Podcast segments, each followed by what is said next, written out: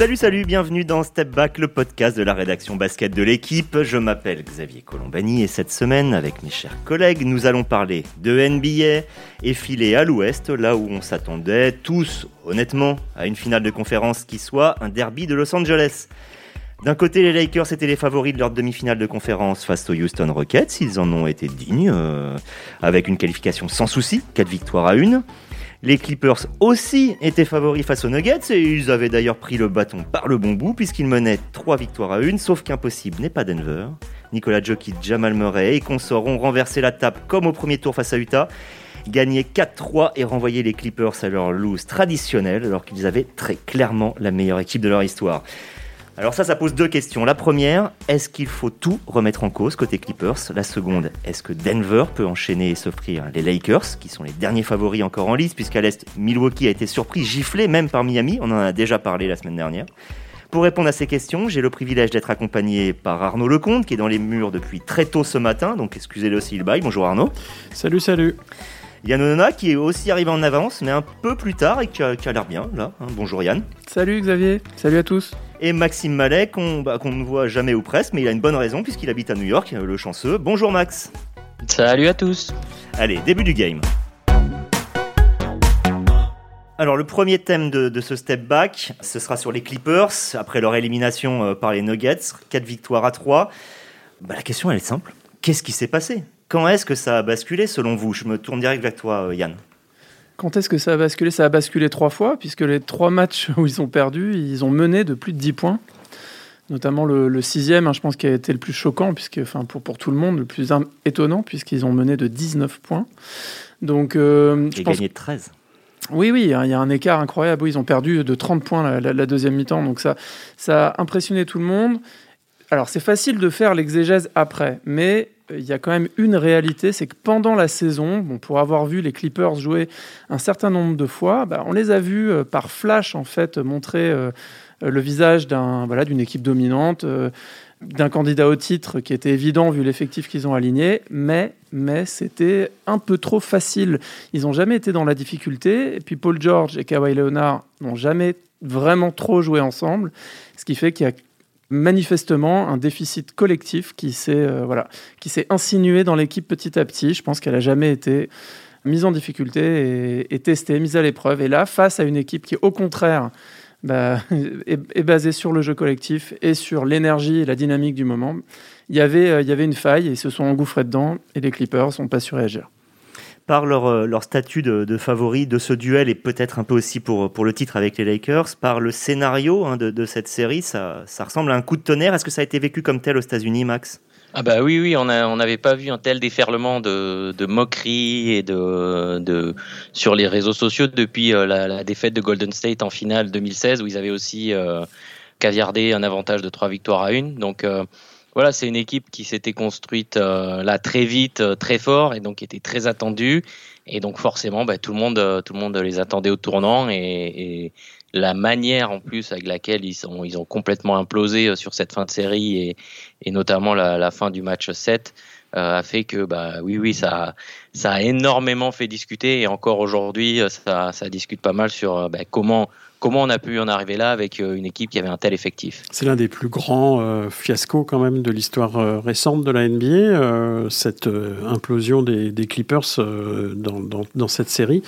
On l'avait un peu vu venir, hein, la, première série face aux Dallas Mavericks, ils s'en étaient sortis même si euh, bien ils avaient eu pas mal de difficultés. On avait, on avait déjà décelé quand même des failles dans le, dans le, dans le collectif, ou en tout cas euh, une absence de collectif à des moments importants qui, qui pouvaient laisser craindre en effet ce qui s'est produit ensuite. Alors c'est facile encore une fois euh, de, de, de, de, faire le, de refaire l'histoire aujourd'hui, mais c'est vrai que cette équipe-là, bah, elle, elle, a jamais été capable collectivement de, de, construire quelque chose de solide tout au long de la saison pour plein de raisons, notamment il y a eu pas mal de blessures aussi. Hein, euh, ils n'ont jamais vraiment été tous ensemble euh, au même moment, euh, en tout cas jamais très longtemps. Donc ça, ça, peut expliquer certaines choses. Et puis bon, il y, a, des défauts probablement psychologiques que les, que les Nuggets ont parfaitement su combler, enfin combler, ont, ont, su parfaitement appréhender et pour, pour s'y pour pour glisser. Quoi.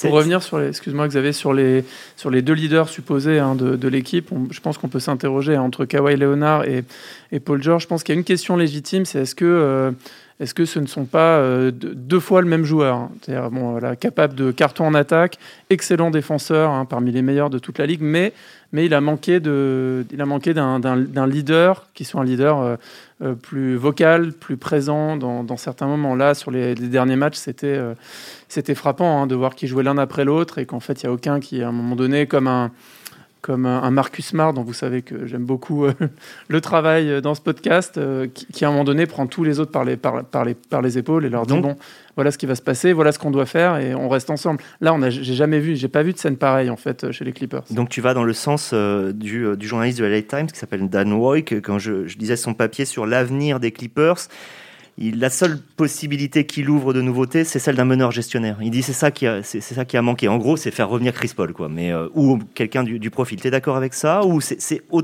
delà de ça, c'est-à-dire pas un profil de jeu, mais plus un profil d'homme? Oh, en fait, moi, honnêtement, moi, je, pense qu'ils ont les, je pense qu'ils ont les ingrédients. En fait, hein. aujourd'hui, on peut faire des retouches, mais là, c'est tellement pléthorique. Je veux dire, à tous les postes, il y, a ce qu'il faut. En fait, je pense que c'est des questions d'ajustement. Et comme disait Arnaud. Euh, c'est plutôt psychologique. Euh, là, c'est savoir mettre en musique. Donc forcément, la question de Doc Rivers va, va se poser, même si euh, je pense c'est difficile de, de, je sais pas, je pense ça me paraît difficile de trouver beaucoup mieux que Doc Rivers qui a déjà qui est déjà passé par là, qui connaît, euh, qui a connu tous les voilà, sauf les que, honneurs. Sauf que Doc Rivers, il a quand même vécu beaucoup de situations où son équipe a mené où son équipe a été rattrapée, dépassée, puis battue. Il avait déjà vécu un 1-3 devenu 4-3, euh, c'était face à Houston en, 2015. Alors évidemment, il a pris pour lui, c'est un grand classique, hein, il a pris pour lui cette défaite. Certains lui ont reproché de ne pas savoir euh, toujours s'adapter exactement comme il faut. On a été pris l'exemple notamment du fait que Jokic avait été trop souvent défendu par Harrell, peut-être pas assez par Zubac, alors que les statistiques vont pour... Bref, Max, je te pose la, question, est-ce que Doc Rivers est coupable d'une certaine manière? Bah ouais, c'est même la troisième fois de sa carrière. Hein. Il y a eu 13 euh, équipes euh, dans toute l'histoire de la, NBA qui ont remonté un, handicap de, de 3 victoires à 1 pour gagner la série. Et euh, trois fois, l'entraîneur qui a, qui a vendangé cet avantage, c'était Doc Rivers. Donc il y a forcément, oui, beaucoup de questions qui, qui se posent autour de son cas. A priori, il est, il est, il est tranquille pour avoir droit à une année de plus à la tête de l'équipe. Mais oui, il y a forcément des questions qui se posent. On, on commence à se demander si son certains si son aura est pas un peu euh, surévalué par rapport à, ce qu'il a euh, au final euh, accompli réellement sur le terrain en tout cas en termes de, de titres et de résultats est-ce que est-ce que c'est pas voilà, est-ce qu'un titre pour l'équipe de la grande équipe de Boston de, qui, a, qui a gagné en 2008, est-ce que c'est pas peu?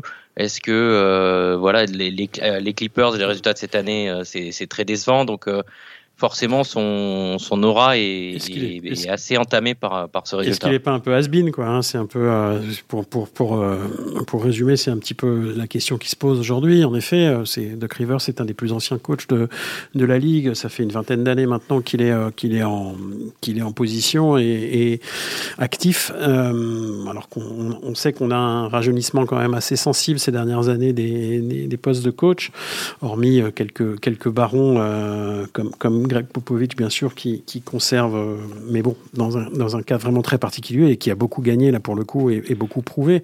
Donc, donc c'est vrai que je pense que la question du maintien de Rivers est, vraiment la seule qui se pose vraiment, parce que après, vouloir euh, modifier l'effectif en profondeur euh, en, essayant, pourquoi pas, de, trader une des stars, ça me paraît extrêmement compliqué, vu, la, la, tronche des contrats. c'est une équipe qui s'est montée un peu de briques, de, enfin, de toutes pièces la, saison dernière, euh, voilà, en ajoutant des, des joueurs. Euh, je pense qu'il y a eu, il y a eu manifestement euh, peut-être quelques petites erreurs de commis sur certains postes, notamment peut-être y a-t-il trop de, de grandes gueules finalement. On peut, aussi se poser cette question. On a à la fois deux stars qui sont plutôt effacées dans la dans la vie, dans la personnalité, notamment Kawhi Leonard, bien sûr. Et, et on a en revanche des, joueurs à côté qui sont, qui sont certes parfaitement adaptés au, pour, pour être complémentaires de ces deux stars, mais qui en même temps sont les joueurs qui l'ouvrent beaucoup et, et, et qui prouvent pas beaucoup, euh, comme Marcus Morris ou comme euh, Patrick, Beverly. Patrick Beverly, par exemple. Donc il y a, y a peut-être des questions à se poser à ce niveau-là, mais je crois que la question principale est celle du coach, oui. Mm. Après, moi, la seule chose qui me, qui me dérange hein, là-dedans, c'est que je, il y avait un, souci majeur, c'est quand même la défense. Dès le début de la saison, on, les, on voyait qu'ils avaient un, une puissance en défense potentielle qui était sans équivalent et, en réalité elle ne s'est jamais exprimée. Donc il y a à la fois effectivement un, bon, l'incapacité du coach à convaincre ses joueurs de jouer comme ça. Et puis il y a aussi une énorme responsabilité des joueurs, puisque comme tous l'expliquent très bien en permanence dans le basket, c'est une histoire de volonté. Donc euh, il y, a un moment où ils n'avaient pas la volonté. Parce que quand ils appuyaient sur le bouton, bah, c'est une des seules équipes qui aurait été capable de maintenir euh, un adversaire sous les 100 points régulièrement. Quand on est, quand on est jeune aujourd'hui, hein, qu'on a à peine 20 ans, euh, les Clippers, c'est une équipe performante, c'est une équipe qui est en playoff depuis pas mal de temps. c'est celle de Blake Griffin et Chris Paul avant pour euh, les gens qui ont un petit peu plus de bouteilles, qui ont commencé à aimer la, NBA au siècle dernier, comme on est euh, tous le cas euh, ici, les Clippers, ça a longtemps été l'incarnation de la loose absolue avec, avec les, Nets et les, Kings, on va dire. Est-ce qu'il peut y avoir, et là je pose la question à qui veut, un manque de culture de la gagne, ou finalement ça ne veut pas dire grand-chose parce que là on a un assemblage de gens, par exemple Kawhi Leonard, qui ont déjà gagné ailleurs? Ah, c'est toujours compliqué d'aborder des questions comme ça. C'est la fameuse malédiction. Oui, voilà, moi j'ai couvert le rugby pendant un moment. Il y avait ça avec, euh, avec Clermont-Ferrand, euh, euh, en rugby. On a ça par exemple les Buffalo Bills en, en NFL. Donc c'est vrai qu'il y, y, a des franchises, c'est difficile d'expliquer pourquoi, mais ça, ça ne fonctionne pas. Il y, a, il, y a, il y a, des moments, dans les moments où même quand tout semble réuni pour que ça réussisse, ça ne fonctionne pas. Alors je sais pas si ça peut être lié, mais c'est assez effarant ouais, de voir que des fois on a l'impression que des même des joueurs qui ont rien à voir avec avec l'histoire de la franchise semble comme un peu écrasé par, par le poids de, de celle-là. Ça, ça, pouvait être la première fois de leur histoire, de l'histoire de la franchise, que les Clippers allaient, ne serait-ce qu'en finale de conférence. C'est l'équipe, euh, tous sports confondus, qui connaît la, la, la plus longue euh, période, euh, donc là depuis sa création, 50 ans, sans la moindre finale de conférence. Donc peut-être que ça joue un petit peu inconsciemment, mais c'est vrai que c'est toujours étonnant de voir dans différents sports la, la façon dont les équipes nouvelles euh, semblent encore supporter le poids d'une histoire qui,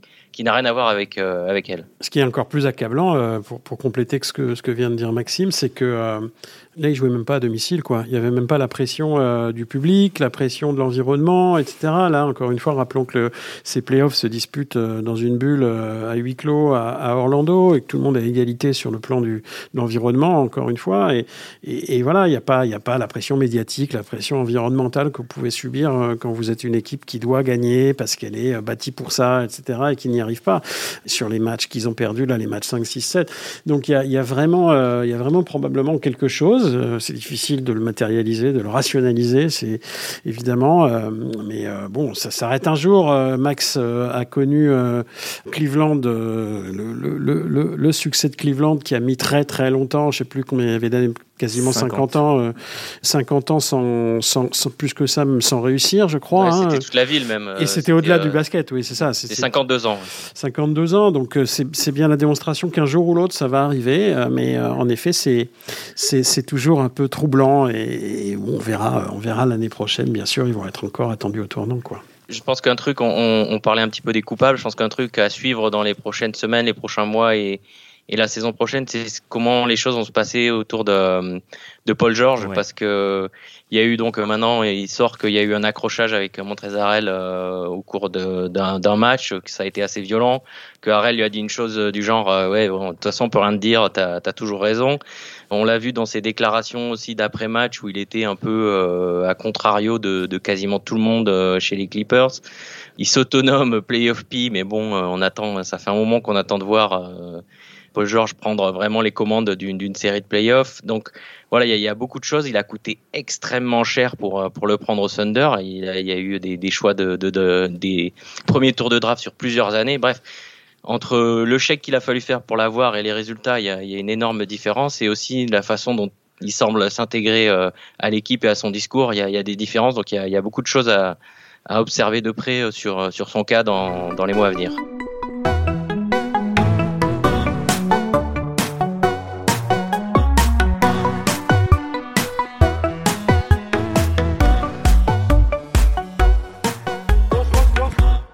Logiquement de tailler quelques costards hein, imposés par le, dress code euh, côté Clippers. Après, euh, pour faire le lien avec le deuxième sujet, c'est-à-dire la, finale de la conférence Ouest entre Denver et, les Lakers, est-ce que les Clippers n'ont pas eu la, malchance de se retrouver c'est pas aussi simple que ça, mais de se retrouver face à des Nuggets qui ont l'air d'avoir un supplément d'âme autorisé par des joueurs qui, euh, en ce moment, sont à un niveau individuel exceptionnel et, collectif qu'il est, tout autant, Yann? Absolument. D'ailleurs, on, évoquait, tu évoquais tout à l'heure un peu la, défense sur Nikola Jokic. Ça a été critiqué, mais alors pour avoir vu les matchs, en réalité, je pense pas qu'il y avait grand chose à faire. Non, honnêtement, c'est-à-dire qu'ils ont mis un peu Harel, un peu Zubac. Il y a un moment où ils ont envoyé des prises à deux. Il y a un moment, ils ont fait des prises à deux systématiques. Ça marchait pas en fait, ça marche juste pas. Ou alors c'était fait de manière trop essayé Noah? Et voilà, mais c'est. Joachim Noah était dans les rangs des Clippers, rappelons-le. Ça, ça, mm. me, ça, me, ça, me, surprend toujours, ce genre de, mm. d'impair, en tout cas. En playoff, il y a beaucoup de conservatisme, tu ouais, sais, en même temps. Ouais, voilà. Mais bon, c'est vrai que là, il aurait fallu euh, essayer de casser les bras, je sais pas, à l'ancienne, faire des trucs euh, un peu différents. Oui, essayer quelque chose. En tout cas, ça n'a pas marché. Voilà. Le père de Jokic est policier, je te rappelle. voilà. Donc euh, non, non, face à Jokic, je pense qu'il n'y avait pas grand-chose à faire. Hein. c'est impressionnant hein, quand vous le regardez jouer. En fait, il, voit le jeu avec plusieurs secondes d'avance. C'est-à-dire qu'il y, a des joueurs, des fois, qui n'ont pas entamé une coupe. Il a déjà expédié la balle au-dessus d'un pivot. Et le, voilà, son, arrière arrive en coupant, il reçoit la balle euh, sous le panier tout seul, il l'envoie derrière la tête sans regarder dès qu'il voit Murray euh, partir vers le cercle. C'est honnêtement, c'était impressionnant en dehors de juste son adresse. Hein. Son dernier match était c'est le Milos Teodosic des pivots, euh, des big men. Max, les, euh, les, Lakers sont lancés, mais avec justement ce que vient de, de faire Denver avec ce niveau-là, euh, j'imagine qu'on leur attribue quand même une petite chance quand même de passer en finale.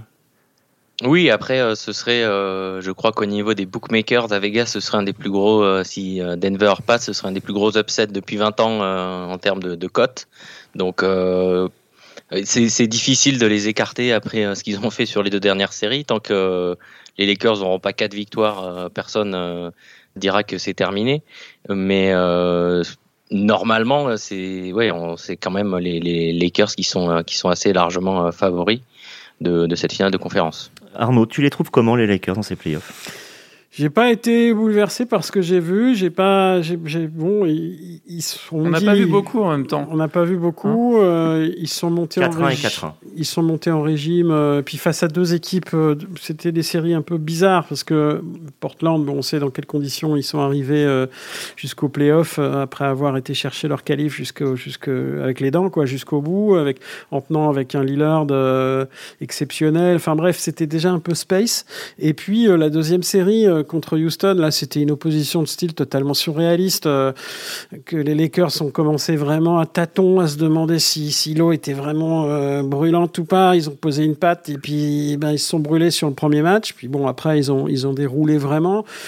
Donc, je ne sais pas quoi penser de ces Lakers. Là, ils, vont attendre, ils ont attendu une semaine, enfin, ils attendent toujours pour démarrer la, la série contre les Denver Nuggets qui viennent de plier deux séries en sept en revenant de de, de, de, de 3 à chaque fois, euh, avec des espèces d'increvables là, euh, ingérables en défense, euh, en tout cas Jokic en effet. Waouh, bon, euh, je suis dans la tête des Lakers. heureusement qu'ils ont des gens d'expérience. Rappelons que les Lakers disposent de quasiment toute leur équipe à, gagner un titre de champion NBA ou en jouer une finale. C'est du jamais, euh, du jamais vu probablement dans l'histoire de la ligue d'avoir autant de joueurs euh, qui ont joué alors dans des équipes différentes là pour le coup des, finales et de LeBron à Danny Green, de Rajon Rondo. tous, tous sont vraiment Dwight Howard. bon, il y a qu'Anthony Davis pour le coup qui est vraiment rookie à ce niveau, Mais bon, quel joueur quoi.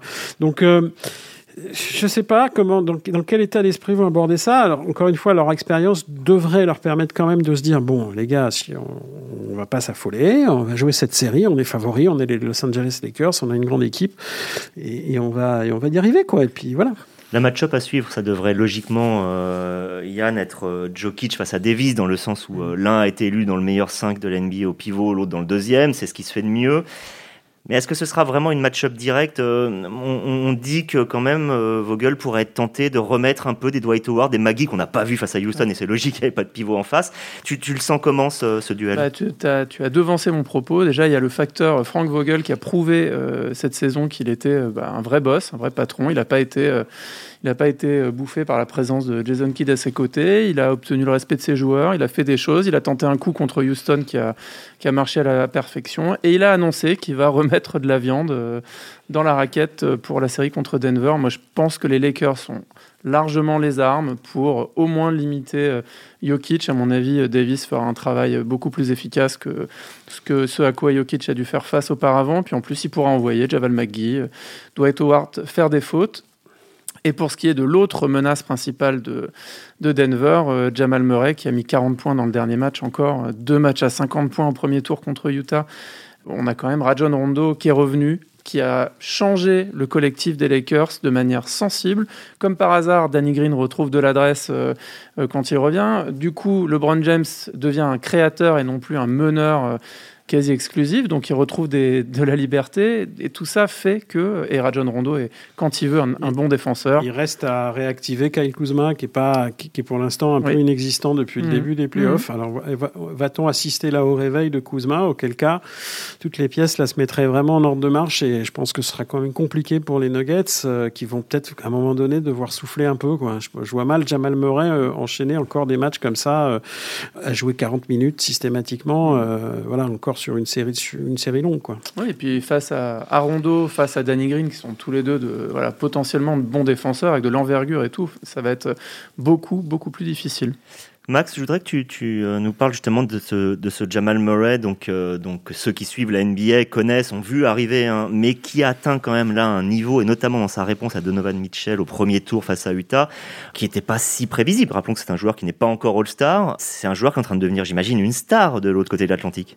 Ah oui, bah là, c'est les playoffs où il, signe un petit peu son entrée dans, dans, dans le grand monde des, des, joueurs stars et jouer jusqu'à une finale de conférence euh, où euh, bah, les audiences montent euh, graduellement tour après tour. Donc voilà, il va, il va être présenté un peu plus de, de, de fans de basket, pas forcément les fans hardcore, mais un peu plus de, de, grand public. Donc ouais, il, il est en train de, de passer un cap et bah, ses performances avec euh, des nombres de points qui marquent, plus de 50 points, 40 pour un match 7, deuxième plus jeune joueur de l'histoire à atteindre les 40 points sur un, sur un match 7 de, de playoff.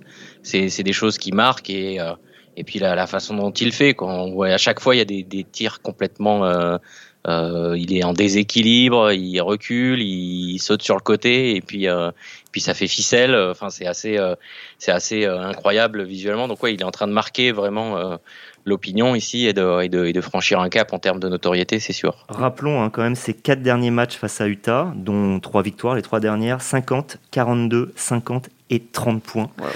On savait que c'était un bon joueur, peut-être pas à ce niveau-là. J'allais dire, il est en train de se hisser euh, au niveau d'un LeBron. Je fais exprès de, parler de LeBron parce que finalement, on en parle peu. C'est quel LeBron qu'on a cette année? C'est celui de, 2016 qui est complètement en mission et qui, à ce moment-là, on a l'impression que s'il le décide, c'est le meilleur joueur de la NBA. C'est un joueur qui a encore besoin de monter en, pression. Yann, qu'est-ce que tu penses du LeBron de maintenant?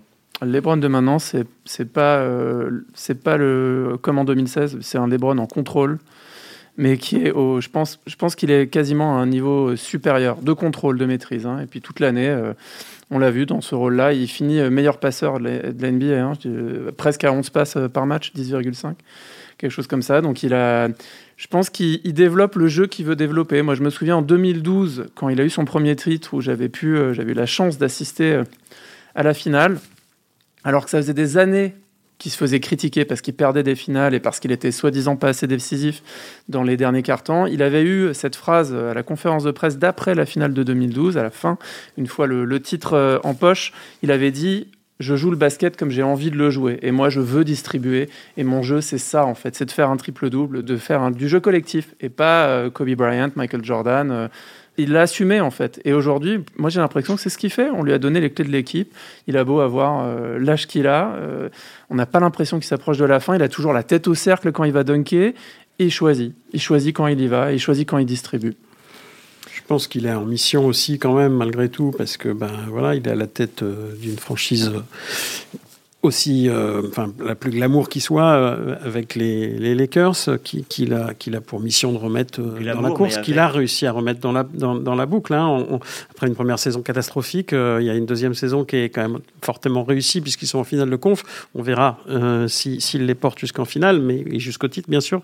Mais bon, elle est quand même réussie. Plutôt la, la greffe James Lakers, qui n'était pas forcément gagnée. Rappelons les conditions dans lesquelles il est arrivé il y a deux ans.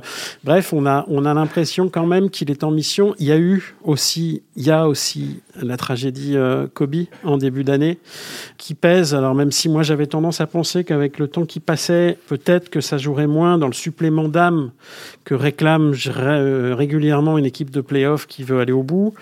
Mais j'ai quand même le sentiment que c'est toujours très présent, même s'ils ne sont pas à Los Angeles, ils sont dans un environnement un petit peu plus stérile, on va dire, donc c'est un peu différent. Mais je, crois qu'ils portent aussi cette équipe pour ça, et, pour la mémoire de Kobe, et gagner euh, le titre cette année aurait une signification phénoménale. Quoi. Arnaud, tu la sens comment la finale euh, Lakers-Celtics, qui serait quand même le Graal absolu et qu'on a encore en possibilité? Lakers-Miami serait pas mal aussi. Hein. Rappelons que LeBron a gagné euh, avec Miami et a commencé à gagner avec Miami, donc, donc ce serait aussi symboliquement assez fantastique.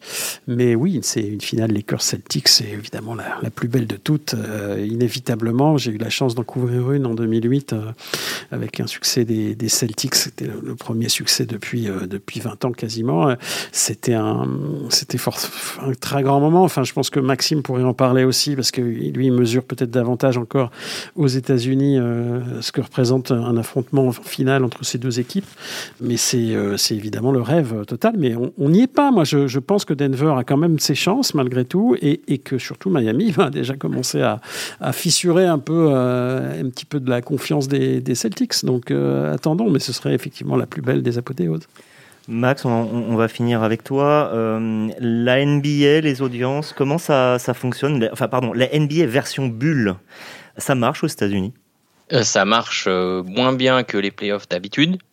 Mais quand on compare avec euh, le sport en général, où euh, il y a d'énormes euh, baisses d'audience en général, ça marche plutôt bien, plutôt très bien. Il y a eu des matchs, bah, notamment le match 7 Clipper-Denver, qui, qui ont fait des audiences plutôt satisfaisantes, qui était le programme le plus regardé à ce moment-là, par exemple. Donc c'est voilà, si on prend les chiffres bruts par rapport aux années précédentes, c'est moins bien. Mais si on le replace dans le contexte, c'est plutôt très satisfaisant. Par exemple, les 500 miles d'Indianapolis, qui sont un des moments de, l'année normalement à la télévision, ils ont fait euh, la plus mauvaise audience de leur histoire parce que voilà, ces épreuves-là à ce moment-là de l'année, c'est pas dans, les habitudes.